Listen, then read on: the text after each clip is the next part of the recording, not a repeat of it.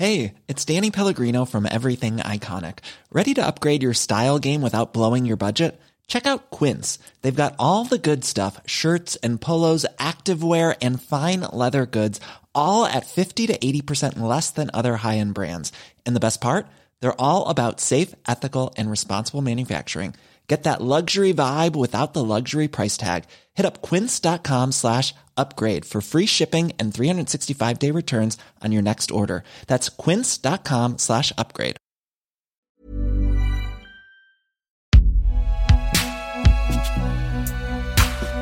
Binge Audio.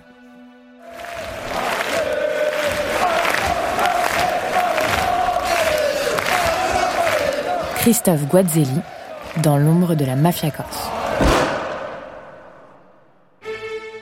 En ce mois d'août 2001, Christophe Guazzelli, tout juste 10 ans, foule pour la première fois les fameuses pelouses de Clairefontaine avec son grand frère Richard. La fratrie ne se laisse pas impressionner par la beauté du château de Montjoie, situé dans les Alpes-Maritimes, et par les grands noms du football français chargés de les former le temps d'un stage d'été. Les deux garçons sont habitués à un train de vie confortable, ils côtoient régulièrement des vedettes de passage, et de toute façon, Christophe montre suffisamment de prédisposition pour augurer d'une carrière professionnelle. Les bambins Guazzelli ne se posent pas une seule seconde la question de leur présence ici. Pourtant, les places en stage d'été au plus fameux centre de formation footballistique français sont cher payées, surtout quand on laisse passer les dates d'inscription. Mais leur père, Francis, ne s'embarrasse pas franchement de ce genre de préoccupation. Un coup de téléphone et l'affaire est dans le sac. Lorsque Christophe est en âge d'intégrer Clairefontaine comme pensionnaire à part entière, Francis fait jouer à chaque fois le même réseau. Le cercle de jeu Vagram, un célèbre lieu de rendez-vous au fonctionnement trouble où gravitent célébrités en tout genre, sportifs de haut niveau, politiciens, policiers, magistrats et même le médium des époux Balkany. Magouilles, mouvements financiers et autres arrangements, toutes ces amitiés en apparence contre nature prospèrent au cercle de jeu depuis la fin de la Seconde Guerre mondiale et l'arrivée de l'établissement dans le giron du crime organisé. Dans les années 2000, le cercle Vagram est la propriété officieuse du gang corse de la Brise de Mer, dont les membres fondateurs se nomment Francis Mariani, Richard Casanova, François et Pierre-Marie Santucci, les frères Patacchini, et le père de Christophe, Francis Guazzelli.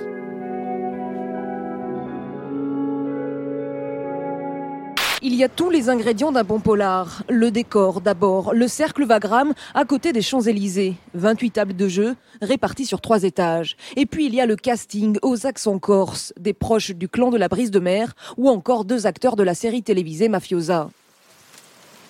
La Brise de Mer, c'est le nom d'un bar du vieux port de Bastia, aujourd'hui disparu. Un établissement qui ne paye vraiment pas de mine, avec une arrière-salle où des amis d'enfance se retrouvent pour jouer aux cartes. Rien de plus, selon les principaux concernés, des jeunes insulaires bien décidés à profiter de l'appel d'air des années 80 pour faire leur trou. À cette époque, la police corse concentre l'essentiel de son attention sur les mouvances indépendantistes en plein boom, et les médias continentaux n'ont Dieu que pour les méfaits du gang des postiches. Le 30 septembre 81, à Paris, ils inventaient une nouvelle forme de casse. Attaquer deux jours et en commando les agences bancaires. Mais ce qui a surtout fait leur célébrité, ce sont bien sûr leurs postiches qu'ils utilisaient à chaque hold-up. Le casse était devenu pour eux une véritable industrie. Plus de 3500 coffres percés en deux ans et demi. Ceux qui laissent le champ libre à la brise de mer pour prendre ses marques tranquillement. Après ces débuts un peu laborieux, les choses sérieuses commencent dès le printemps 1982 avec le casse d'une agence bastiaise du Crédit Lyonnais. Mais les gangsters sont interrompus en pleine besogne par la concierge et prennent la fuite précipitamment. Leur butin s'élève tout de même à 30 millions de francs. Six mois plus tard, les jeunes loups du banditisme corse s'installent définitivement dans le paysage avec l'exécution du parrain, Louis Mémy. Un premier assassinat et les troupes prennent la confiance. Ils n'hésitent plus à s'attaquer à des fourgons blindés ou à monter des coups entre Toulouse et la Côte d'Azur, avec quelques sauts de puce en banlieue parisienne. Le sommet de leur carrière de braqueur sera le casse de l'Union de banques suisses de Genève. Personne ne verra jamais un centime de ce butin d'un montant équivalent à près de 19 millions d'euros, pas même leur contact sur place. Le 25 mars 1990, cinq individus s'introduisent dans la salle des coffres du siège central de l'UBS à Genève. Ils dérobent plus de 30 millions de francs en coupure étrangère, un magot de 220 kilos. C'est le hold-up du siècle, le plus important de l'histoire policière suisse. Le cerveau, un professeur de sport au casier judiciaire vierge. Michel Ferrari s'entoure de deux complices, un employé de la banque et un gardien. Mais comme il n'a aucune expérience dans le domaine du braquage, il fait appel à des bandits corses, des vrais professionnels. Le cas, c'est un succès. Mais le jour du partage, les Corses se volatilisent avec tout le magot. La brise de mer a pour devise vivre et s'enrichir au pays. L'organisation a tout d'une mafia, si ce n'est son absence de fonctionnement hiérarchique. Elle regroupe une dizaine de familles dont les intérêts convergent et où tous les talents sont mis à contribution. Dès la fin des années 80, l'argent des braquages est investi dans l'économie insulaire légale, dans la gestion des bars, dans les casinos et les établissements de nuit, ou encore dans l'obtention de marchés publics. Progressivement, les liens se tissent dans les milieux financiers, politiques, policiers et juridiques, et le clan possède quasiment tous les établissements nocturnes de la Haute-Corse. Les rares démêlés avec la justice prennent des atours de farce. Le temps que la police s'intéresse vraiment à son cas dans les années 90, le patrimoine de la brise de mer est évalué entre 800 millions et 1 milliard de francs.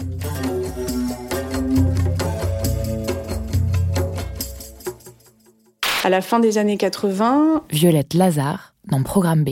Les mouvements nationalistes vont émerger, vont être de plus en plus violents et les autorités vont se concentrer sur cette forme de délinquance et vont passer complètement à travers euh, euh, la puissance de la brise. Ils vont pas du tout la voir grandir et une fois qu'ils vont s'en apercevoir, et on, là on est plus à la fin des années 80, début des années 90, j'ai envie de dire c'est presque trop tard. Mmh. C'est-à-dire qu'ils ont gagné énormément d'argent et que cet argent a été investi dans de l'économie légale, ce qui leur donne une, un soutien aussi un petit peu forcé évidemment, hein, mais au sein de la population qui est énorme. Donc ils vont devenir en fait imprenables. Dans les années 2000, dans la famille Guazelli, le père de Christophe, Francis, raccroche les gants et vide ses rentes. Sa priorité désormais, c'est d'assurer à ses fils un avenir digne de ce nom, avec une nette préférence pour l'aspirant footballeur. Il faut dire que les efforts de Christophe à Clairefontaine sont payants. Après un bref passage à Châteauroux, il est recruté au FC Nantes dans l'équipe des moins de 19 ans. Francis lui paye un appartement confortable sur place, lui offre l'équipement dernier cri, et son fils honore la confiance de son paternel, qu'il adore. Il s'entraîne dur pour compenser ses faiblesses et le rendre fier. En Corse, l'hégémonie de la brise de mer a survécu à pas mal de concurrents. Mais l'institution de l'ombre s'apprête à s'effondrer de l'intérieur. Francis Mariani, un des leaders de la brise de mer et accessoirement sanguin notoire, n'a plus de retour de ses derniers investissements sur le continent africain. Il décide de se venger de celui qui l'a mis sur cette voie de garage, Jean-Luc Germani. C'est finalement son beau-frère, Richard Casanova, qui succombera sous les balles et l'engrenage des exécutions se met en place. Les fondateurs de la brise de mer se planquent, restent à l'abri des regards. Parano au dernier degré, Francis Mariani meurt néanmoins dans une mystérieuse explosion. Et ce n'est que le début.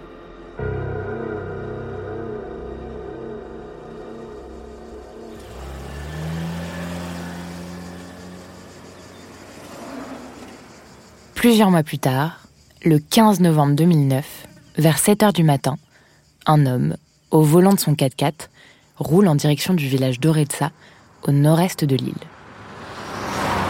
Comme tous les dimanches, il a prévu d'aller chasser.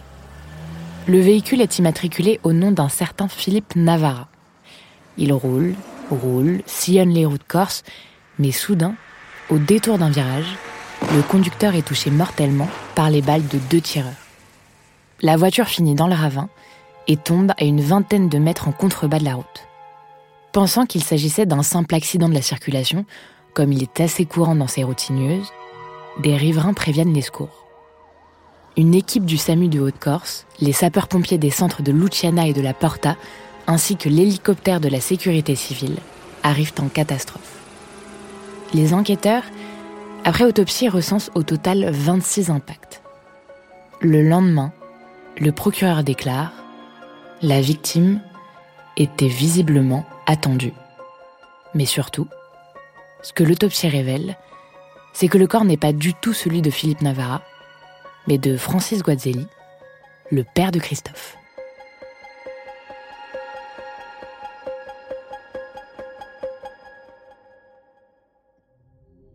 Christophe, son fils préféré, devait se trouver avec lui ce matin-là, mais n'a pas réussi à se réveiller.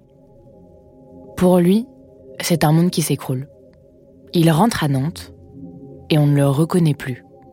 Il ne s'intéresse plus à son sport, a de plus en plus de mal avec l'autorité de ses entraîneurs, et à force d'absentéisme, il se fait virer du club. Mais qu'importe, cette vie est derrière lui. Une seule chose l'obsède à présent, venger son père.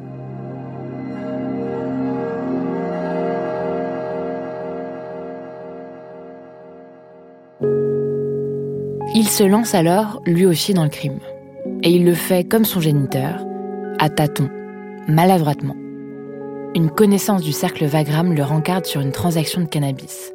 L'apprenti trafiquant se fait coffrer avant même de sceller son premier deal. En prison, il apprend de ses erreurs et s'organise mieux. Il se fait de nouveaux contacts, parvient à faire passer des volumes de plus en plus conséquents et devient peu à peu le plus important fournisseur en THC de l'île de Beauté. Il se rapproche de Jacques Mariani, le digne fils de son père, et les deux hommes nourrissent l'un l'autre leur besoin de réparer les morts de leur père dans le sang. Les autorités surveillent de près l'ascension du fils Guazzelli dans l'illégalité. Mais Christophe semble plutôt tranquille. Il mène désormais la grande vie, dépense sans compter lors de ses virées parisiennes. Petit à petit, l'ex-footballeur prodige fait son trou dans le panier de crabes mafieux et échappe aux autorités. Il donne le change aux innombrables policiers qu'ils prennent en filature. À croire que la brise de mer semble avoir trouvé son héritier tout désigné. Pendant huit longues années, Christophe se donne absolument tous les moyens pour accomplir son réel dessein, quitte à commettre l'erreur fatale. Juste avant que leur vendetta ne se mette en marche, le gang est placé sous surveillance accrue, leur véhicule balisé.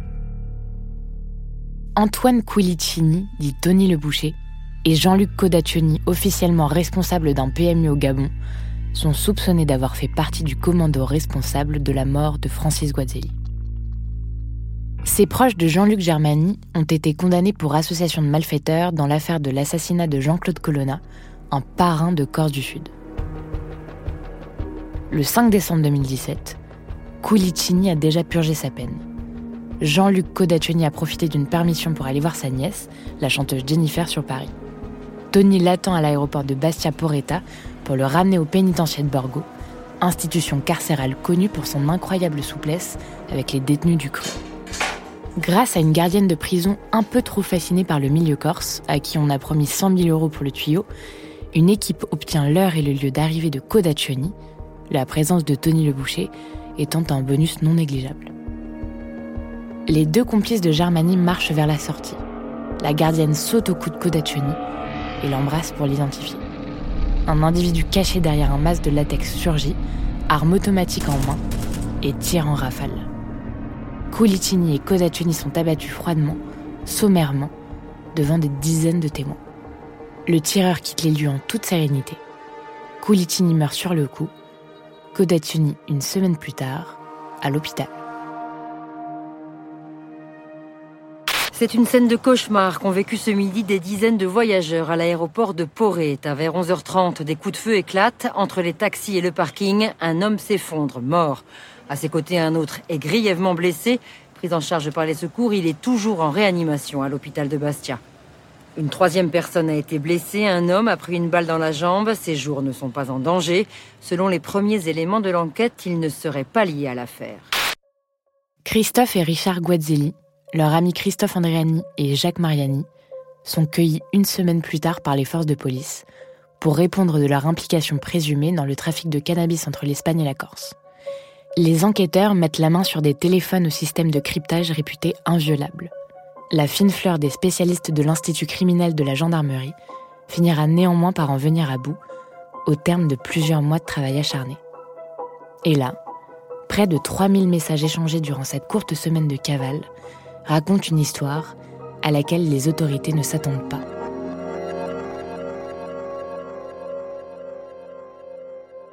Dans les extraits de conversation reproduits par Violette Lazare et Marion Galland dans leur ouvrage Vendetta, la vengeance des héritiers de la brise de mer, les fils se réjouissent, à d'infinies reprises, de la justice enfin rendue à leur paternel.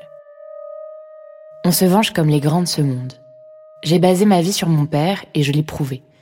Je lui avais promis de le venger sur son lit de mort. La réussite, c'est celle de Francis Guazzelli.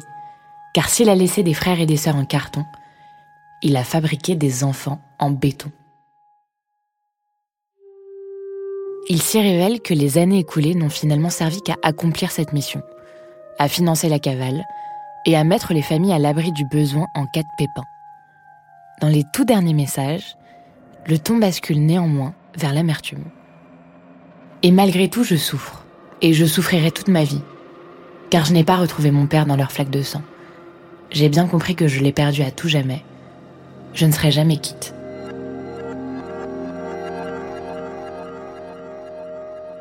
La gardienne de prison est arrêtée dans la foulée de ces révélations, le 4 juin 2018.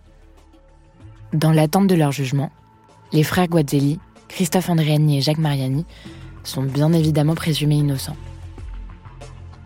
À la lecture du florilège de messages recopiés dans le livre, il est tout de même permis d'affirmer que leur défense est un peu fragile. La justice n'a retenu contre les frères Guazzelli qu'une affaire de faux passeport, qui a valu à Christophe une peine de deux ans d'emprisonnement. Mais il est également mis en examen pour trafic de stupéfiants, association de malfaiteurs, assassinat et tentative d'assassinat en bande organisée. Pour l'instant, Christophe a fait valoir son droit de silence. Il sera jugé plus tard.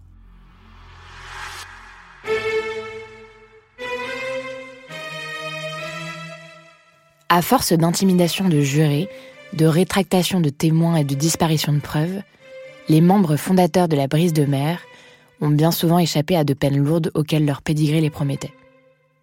Mais les temps ont changé, et les dossiers s'avèrent bien plus fournis. Il paraît même qu'au centre pénitentiaire de Borgo, l'ambiance est moins détendue qu'à la belle époque.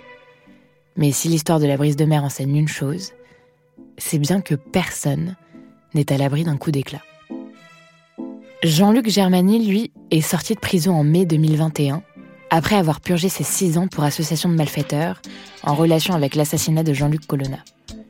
Il a tenté de faire interdire le livre de Violette Lazare et Marion Galland, dans lequel sont reproduits des extraits d'enregistrements effectués dans sa cellule, que son avocat qualifie d'atteinte à sa vie privée.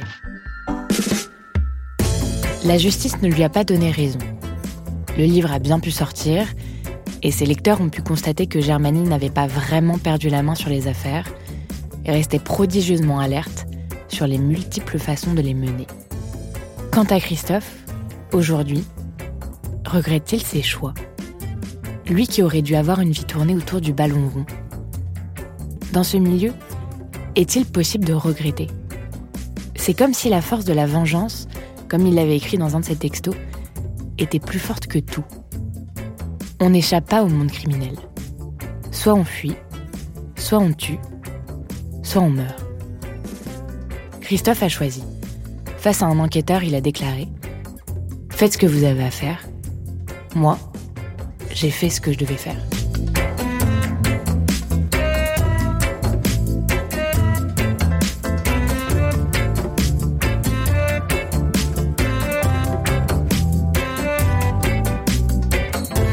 Auteur François Co. Réécriture et narratrice Juliette Livartowski. Prise de son Quentin Bresson. Réalisation Alexandre Ferreira. Recherchiste Cyrine Azouaoui. Productrice Lorraine Bess.